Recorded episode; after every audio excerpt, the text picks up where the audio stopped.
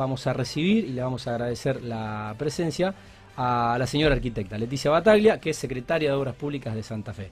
Leticia, buenas noches, el gusto de conocerte personalmente y bueno, gracias por, por, este rato que nos vas a dar para hablar de, supongo, de algo que te apasiona eh, y bueno, de algo que transforma nuestra provincia y principalmente eh, de una obra educativa que me parece eh, es disruptiva, rompe un poco el paradigma y va a empezar a cambiar un poco la historia de, en ese sentido de Santa Fe. ¿Cómo estás? Así es, ¿qué tal? Hola, buenas noches a todos y a todas. ¿Qué tal, Tati? Gracias por la invitación. Bueno, eh, me decías recién, hace un rato, eh, terminé el día. La verdad, te, seguía en las redes sociales y no, no, no, no para, ¿no? ¿Cómo, cómo, es, cómo es un día de una, de una secretaria? Supongo que no difiere de una, de una ministra y estar en la función pública. Es eh, desde que abrís los ojos hasta que te desmayás del sueño es... Yo te diría que desde que empezó la cuarentena, no sé lo que es cuarentena, no sé lo que es sábado, lo que es domingo.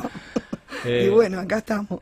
Muy bien. bueno, em, estuve leyendo sobre, sobre esta obra que ahora tenemos imágenes, ya la vamos a poner en pantalla y todo, pero eh, te debe entusiasmar porque es, es, es algo distinto, sos arquitecta.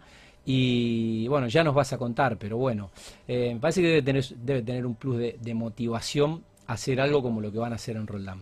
Y sí, totalmente. Mira, a mí yo amo la arquitectura pública, ¿no?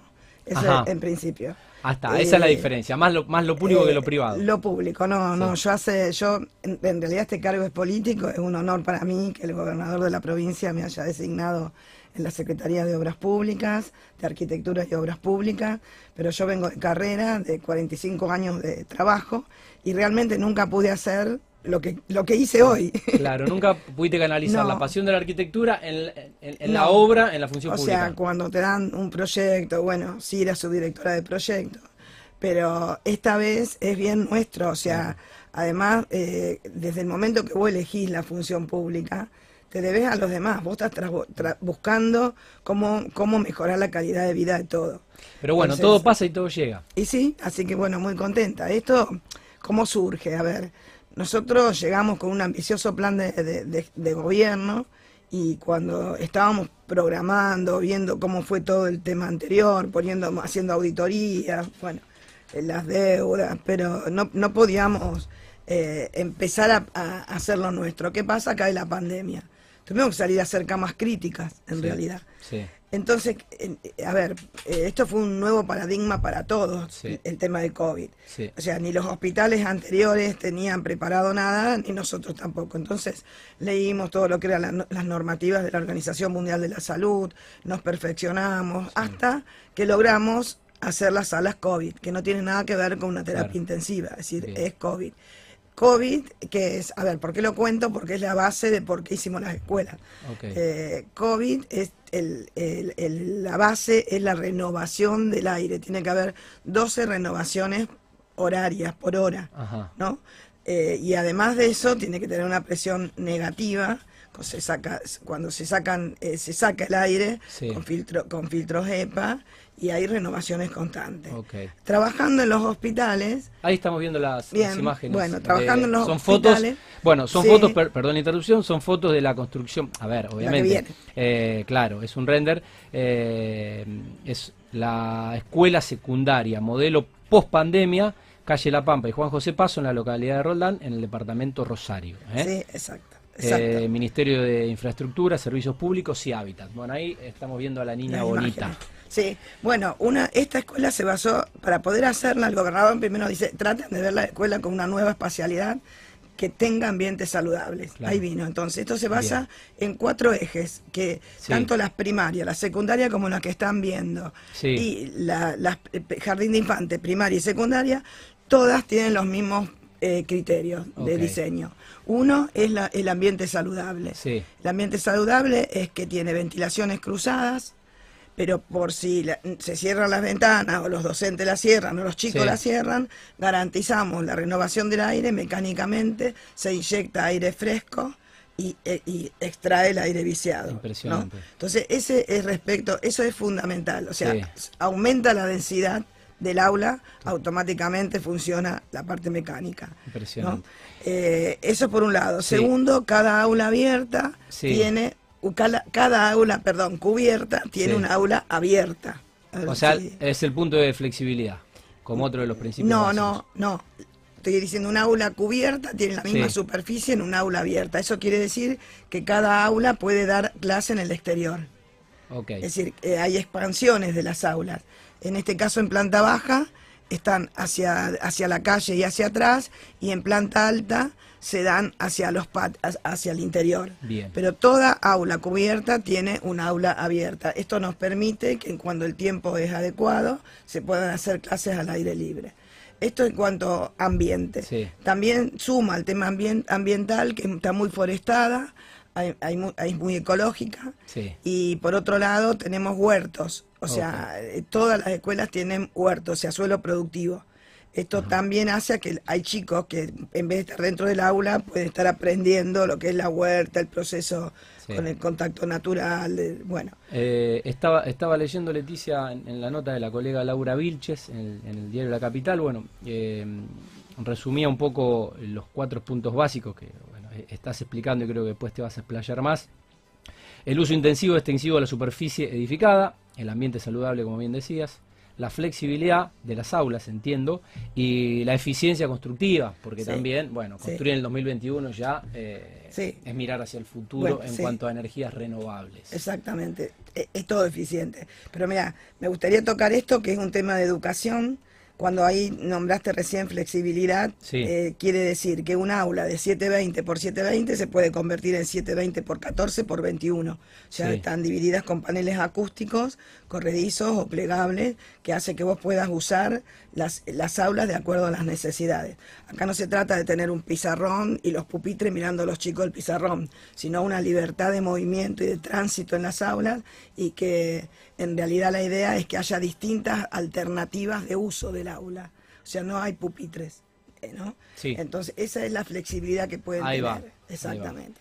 Bueno, eh, saludo, tenemos ingenieros, eh, gente obviamente eh, mirando en vivo el, programa, muy interesados y demás. El saludo a nuestro gran amigo Mariano Chor. bueno, el, saludo al ingeniero Bailey también. Bueno, gente que también apasionada por, por la construcción que transforma, transforma nuestra, nuestra ciudad, nuestra querida provincia. Y, y bueno, nos van a permitir tener eh, seguramente una escuela modelo, no solo en Argentina, eh, sino también al menos a nivel eh, no hay muchas y además se va, se va a construir muy rápido, ya me vas a hablar de los tiempos de, de, de construcción, pero bueno, un presupuesto oficial de 304 eh, millones de pesos. ¿eh? Eh, esto fue licitado ahora. Esto fue licitado el 27 de, abril, justamente que lo ganó una de las empresas que nombraste. Discom. Así que, Discom. Así que bueno, vamos a estar todo el día en la obra. Felicitaciones. Porque va a venir muchísima gente a verla también. Ya lo dijeron, o sea, va, a ser un, realmente es llamativo, ¿no? Sí, Leticia, contabas antes de, comenzar la nota que bueno. Ha, generado el, atractivo periodístico y el interés de muchos pares y bueno, estás también atendiendo a los medios y tratando de explicar un poco lo que creo que va a ser una obra multiplicadora porque me parece que toda provincia que tenga el presupuesto, eh, si, si, tiene el presupuesto, eh, no, da ni para pensarlo, hay que adaptarse a la nueva normalidad. No, totalmente. Es lo que va a pasar. Eh, mira, cuando hablaste de Tati, de la eficiencia constructiva, eh, no solamente tiene energías limpias, nosotros tenemos la calefacción de las aulas, se hace por radiación, por losa radiante, con energía solar. Eh, tenemos cosecha de lluvia, que es los, faldones de los techos de chapa, recogemos el agua, la llevamos a reservorios que tienen terrazas verdes extensivas, de ahí se distribuye a uso sanitario y a riego. Después tenemos también, bueno, eh, calefones solares para agua caliente, no es una pavada que los chicos en invierno se puedan lavar las manos con, agua caliente y no que estén con los puños así, muertos de frío. Me ha eh, pasado. yo que terminé la secundaria en el 96, Imagínate lo que era en invierno lavarse las manos y lavarse la cara. y esto eh, no, tiene costo, tenemos agua caliente. que lava las manos no podía agarrar el lápiz. Claro, bueno. Estamos con guante adentro. Sí, bueno, pero con la pandemia eh, la higiene es fundamental. Entonces, y es una pavada, no, porque en realidad es un, calefón solar que alimenta los piletones de los baños, los piletones del patio, y vos tenés agua calentita. Por lo Algo tan simple y tan complejo como la sustentabilidad, pero bueno, que en algún momento hay que empezar a hacerlo. Sí, sí, sí. Después tenemos, bueno, todos los materiales que utilizamos son eficientes, los paneles tienen núcleos térmicos, hay, vi- eh, las aberturas tienen RPT, que son ruptura de puente término, para- térmico, Sí. los vidrios son doble vidriado hermético con control solar, o sea, tiene todo. Además del equipamiento también hay eh, cámaras de videovigilancia, eh, sistemas de incendio, eh, bueno, todo lo que podamos, todo lo que tenía Sí. lo tiene. Y además pusimos eh, algo muy importante eh, que tiene que ver con la conectividad. Todas las aulas tienen wifi y tienen wifi exterior también. Televisión, le pusimos un TV de 50 pulgadas a cada uno, porque la idea es que te va a permitir eh, hacer clases presenciales y virtuales desde el aula. Y la Claro. verdad que eh, es muy importante el tema de conectividad, Totalmente. porque no sé cómo vamos a resolver esto en, el norte, en otros lugares donde una familia sí tiene un celular para todos. Sí, Bueno, por sí. eso es necesaria la ley. Para mí es un derecho esencial Totalmente. de todos los estudiantes, ¿no? Coincido. Estuvimos en el norte y hay chiquitos del norte que no conocen el monumento a la bandera. Con eso te digo todo.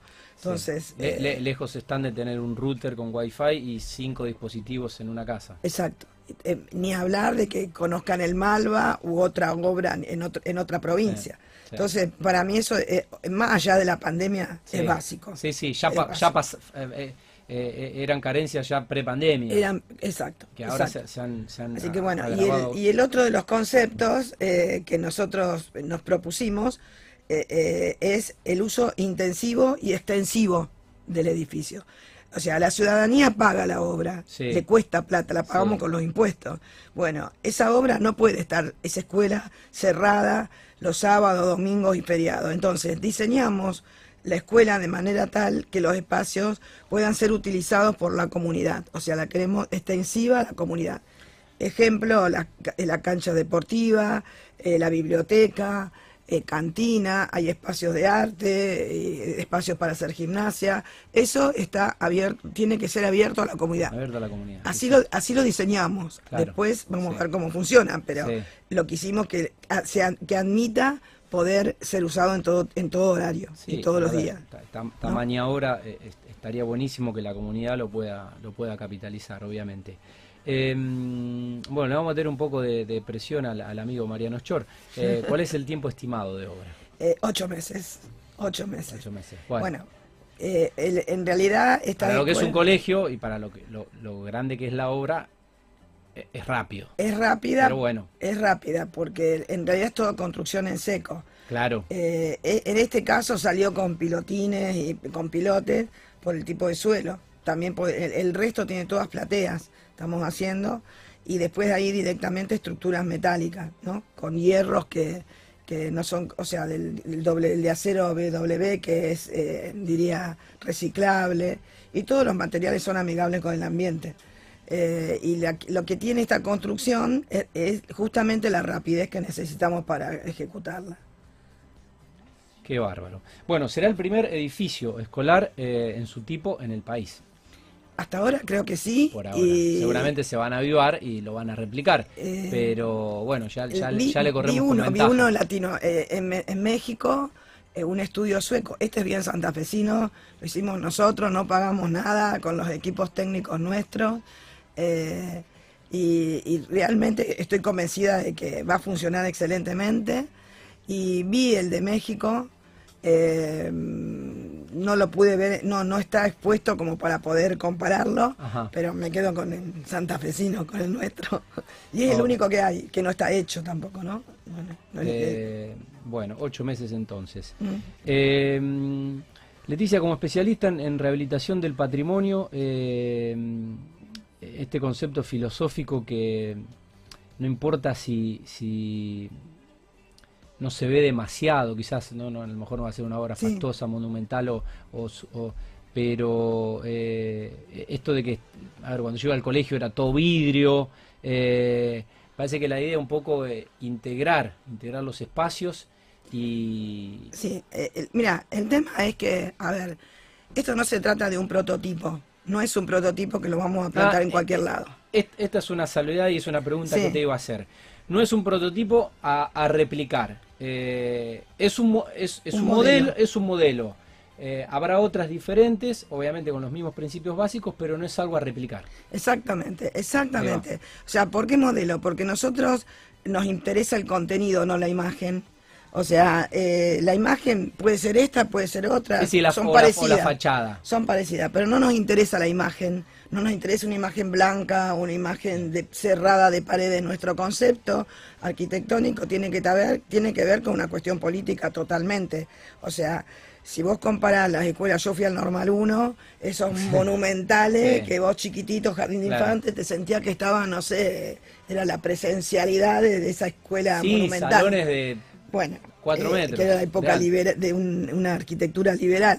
Pasamos después, tenemos la arquitectura peronista, que es la que más rescato. Eh, ladrillo, eh, barro, teja, ladrillo, las aberturas grandes, espacios saludables y no había ecología. Después tuvimos las escuelas del proceso militar, que es todo eh, hierro, oscuras, cemento. cemento. Después vinieron las escuelas de, la gestión socialista, que respeto mucho el profesional eh, Corea, el arquitecto Corea, lo respeto muchísimo, pero pensamos totalmente diferente. Nuestra escuela es diametralmente opuesta a eso. Acá lo, que porque es abierta. Lo que se puede apreciar es la funcionalidad eh, por encima de, cualquier otra cuestión estética. Eh, totalmente, es, la funcionalidad, pero más que la funcionalidad, la funcionalidad es que nosotros integramos la escuela al exterior. Eh, bien vale la comparación que hacía antes con las obras de Corea, porque son paredones blancos donde se abren para adentro. Nosotros, si te fijas las imágenes, abrimos la arquitectura hacia afuera, queremos que sea transparente. Es notable. Eh, o sea, es como los edificios de salud, nosotros preferimos que se integre hacia el verde, un, vos tenés que tener una, interna, una, terapia que se vea la luz, si es de noche, si es de día, te ayuda a recuperarte. En este caso, la escuela tiene que estar integrada al entorno, integrada a, los espacios verdes. Nosotros no tenemos paredones, tenemos todo aberturas. Eh. Eh, bueno, ahí estaba viendo que 14 aulas eh, y 1.355 metros cuadrados en total. Sí, 2.300 con los semiscubiertos para, para, dimensionarla, para dimensionarla un poco.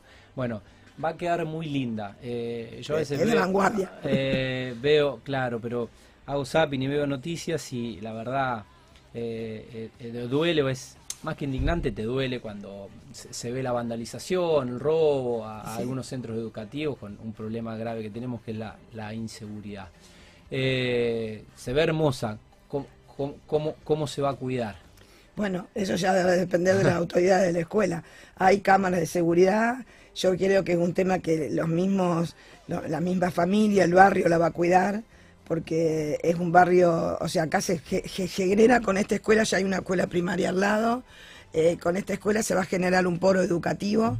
El intendente también nos donó de Roldán, eh, nos, nos, donó la calle, que la calle la, hicimos peatonal, y va a haber esculturas, bicisendas, equipos de, de, ¿cómo se llama? Los puestos de deportes. Sí. Y después tenemos una segunda etapa que nos donó también una manzana enfrente, se ingresa por esta calle peatonal, que es un polideportivo, pero ah. para todas las escuelas de la zona. Claro. O sea, hoy por hoy la actividad física va a ser prioridad.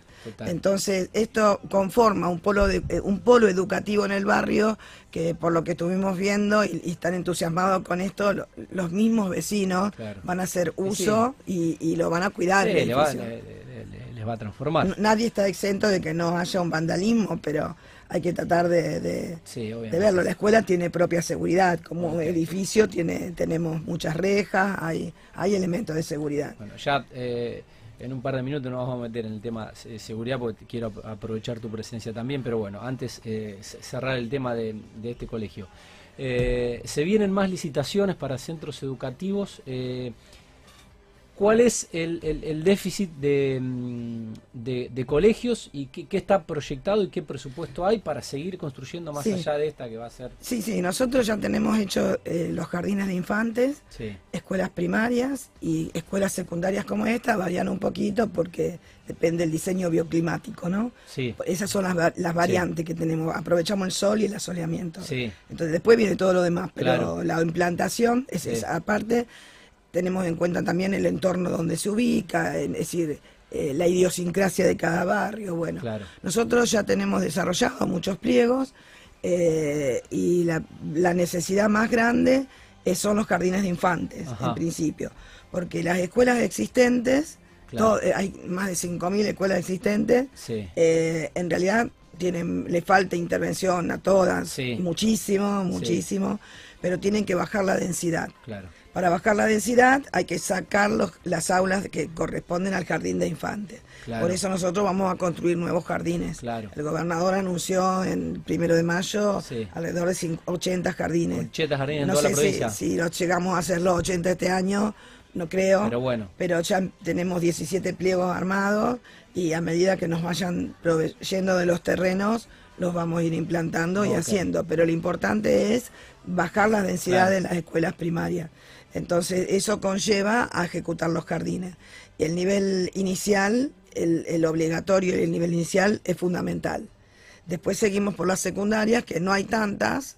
Eh, igual ya tenemos cinco proyectadas pero en, pero en realidad estamos apuntando más al jardín de infantes y a la escuela primaria.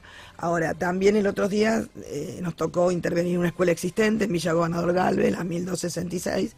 Hicimos dos aulas, pero ya que estábamos, agarramos cinco aulas que tenía la escuela, que, podíamos trabajarla. Le pusimos ventilación cruzada, le abrimos unas puertas balcón, había un patio de atrás inutilizado y realmente era un depósito. Y lo convertimos eso en verde, expansión, con rejas, con equipamiento, o sea, a medida y, ya va a tener ventilación cruzada que es básico. Entonces, eh, a medida que podemos, vamos a ir cuando vemos estos, estos problemas que, que, y bueno, lo vamos a tratar de ir solucionando, ¿no? Y adecuándolo a las medidas sanitarias que tiene que tener. Bueno, mucha gente viéndonos. Bueno, se vienen más licitaciones, hay, números concretos, la idea es hacer 80, ya hay 17 pliegos. Eh, si no querés agregar nada más de, la, de la, niña bonita, eh, que será eh, que será la escuela secundaria modelo post pandemia de, de Roldán, quiero que hablemos un poco de salud y, también un poco de, bueno, de lamentablemente la, la seguridad, porque necesitamos más cárceles. Estamos, estamos haciendo, estamos haciendo. Bueno, punto y aparte entonces. Punto aparte, eh, sí. Eh, la vimos, eh, la vimos en pantalla y bueno, felicitaciones a todos los que trabajaron y van a trabajar para mm, poner esta escuela para los chicos de la localidad de Roldán. Bueno, en tiempos de COVID, ¿cómo es la arquitectura pública? ¿Qué se estuvo haciendo y qué se puede hacer? adaptándonos a, lo que nos está bueno, pasando. Bueno, nosotros, de hecho, todos los edificios que nos toca intervenir, eh, lo estamos pensando, es decir, no es que está minimizado en nosotros que tenemos que usar construcciones eficientes y, tratar de que los ambientes sean saludables.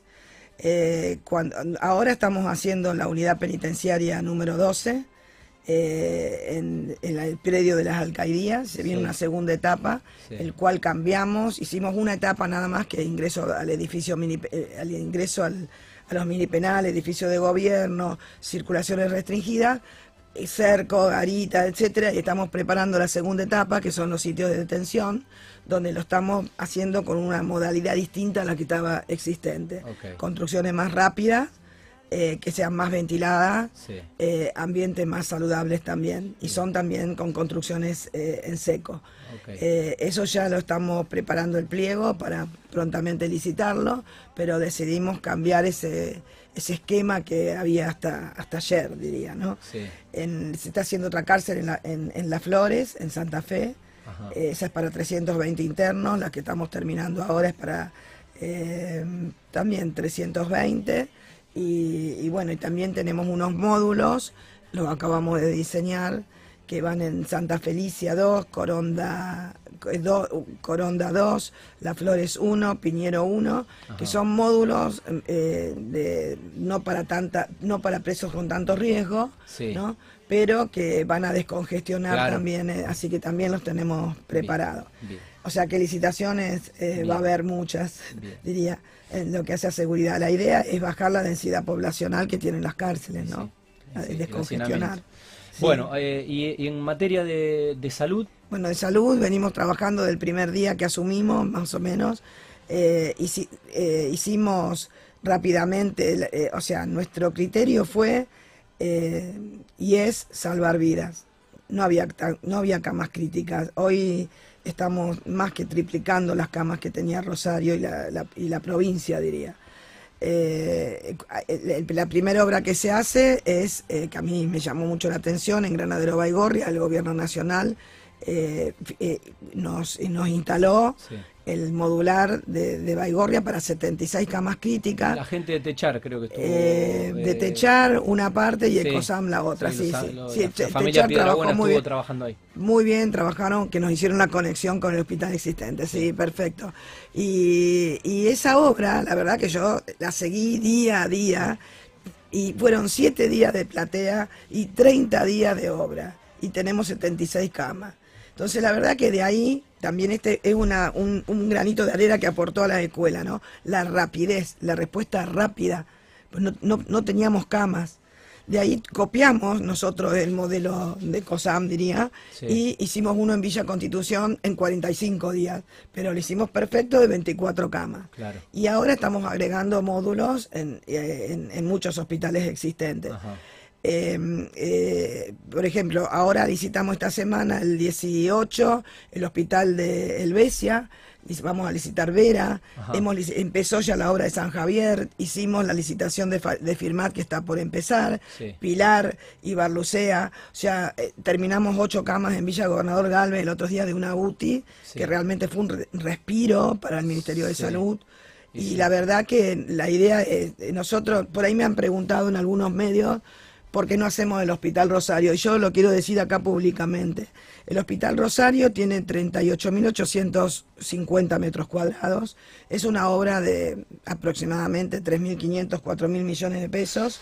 Eh, para terminarla hace falta por lo menos tres años y a nosotros no nos sirve porque la atención de la pandemia es hoy, no dentro de tres años. Sí, la prioridad es salvar vidas hoy Exactamente. no, terminar el hospital en tres años. Exactamente. No quiere decir que no lo hagamos, no quiere decir que lo pensemos, pero... Quizás lo urgente va a posponer un poco lo importante. Eh, exacto. Entonces, que no, el gobernador Omar Perotti nos indicó, primero, trabajar donde hay donde hay estructuras eh, sanitarias, o sea, no hay médicos, no hay intensivistas, entonces busquemos donde existen los médicos y ahí vamos a hacer inversiones, si no Sí, que, no, que, no, que, no, que no haya estrés, obviamente, que no, que, no, haya, que no haya estrés en ese sentido eh, y descongestionar un poco y ofrecerle servicios, infraestructura.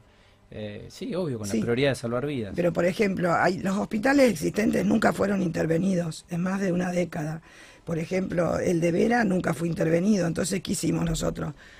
Eh, hicimos un módulo COVID, que ahora en el pliego dice el módulo en 45 días de entrega el módulo COVID rápido. Después seguimos con la obra con un plazo de eh, nueve meses, pero que hacemos una guardia nueva y el hospital existente eh, o sea, es ampliación y reconstrucción de los hospitales existentes. Claro. Primero que todos los hospitales existentes, el TGBT, que el tablero, el, sería el tablero general de baja tensión, no sirve ninguno. Claro es una obra que hay que renovarla y, que sirva para ahora y para un futuro crecimiento.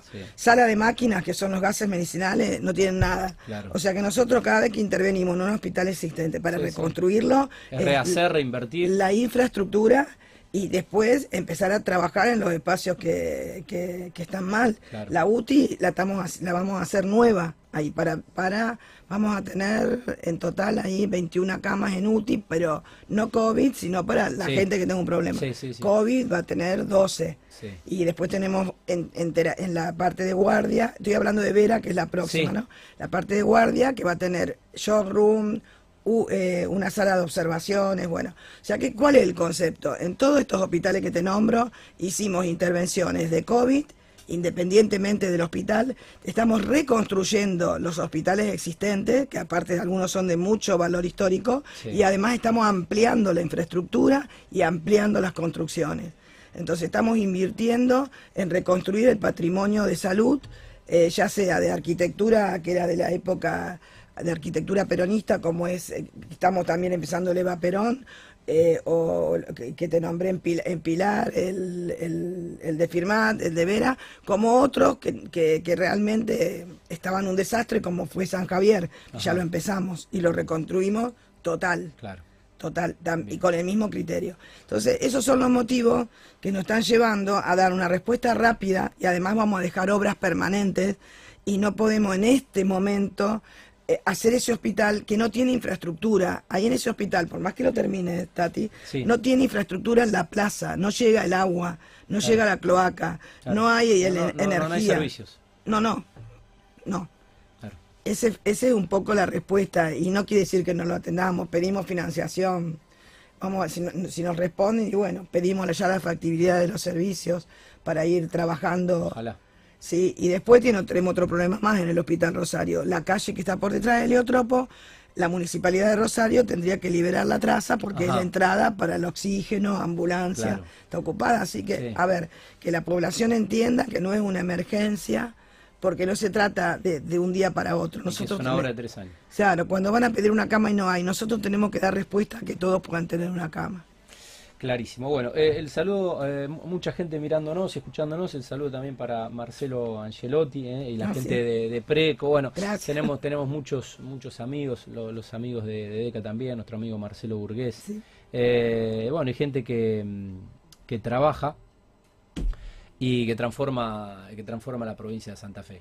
Leticia, eh, te queremos agradecer este tiempo y comprometerte eh, en 8, 9, 10 meses no más, eh, una vez que tengan la posibilidad de cortar esa cinta, ojalá sea dentro del plazo estimado, Mariano me va a escribir eh, pero bueno, obviamente la gente de Discon que también nos estará visitando.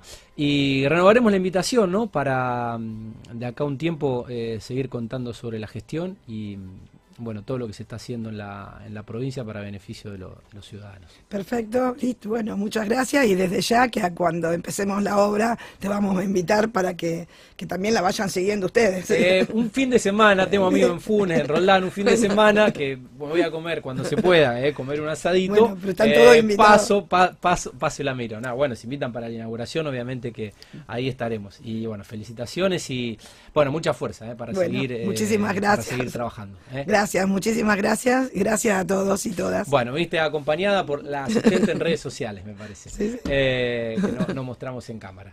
Bueno, eh, primera nota del programa, el agradecimiento a la arquitecta Leticia Batalla, secretaria de Obras eh, Públicas de la provincia de Santa Fe. Hablamos de todo, obras educativas, obras de salud y obras de seguridad también.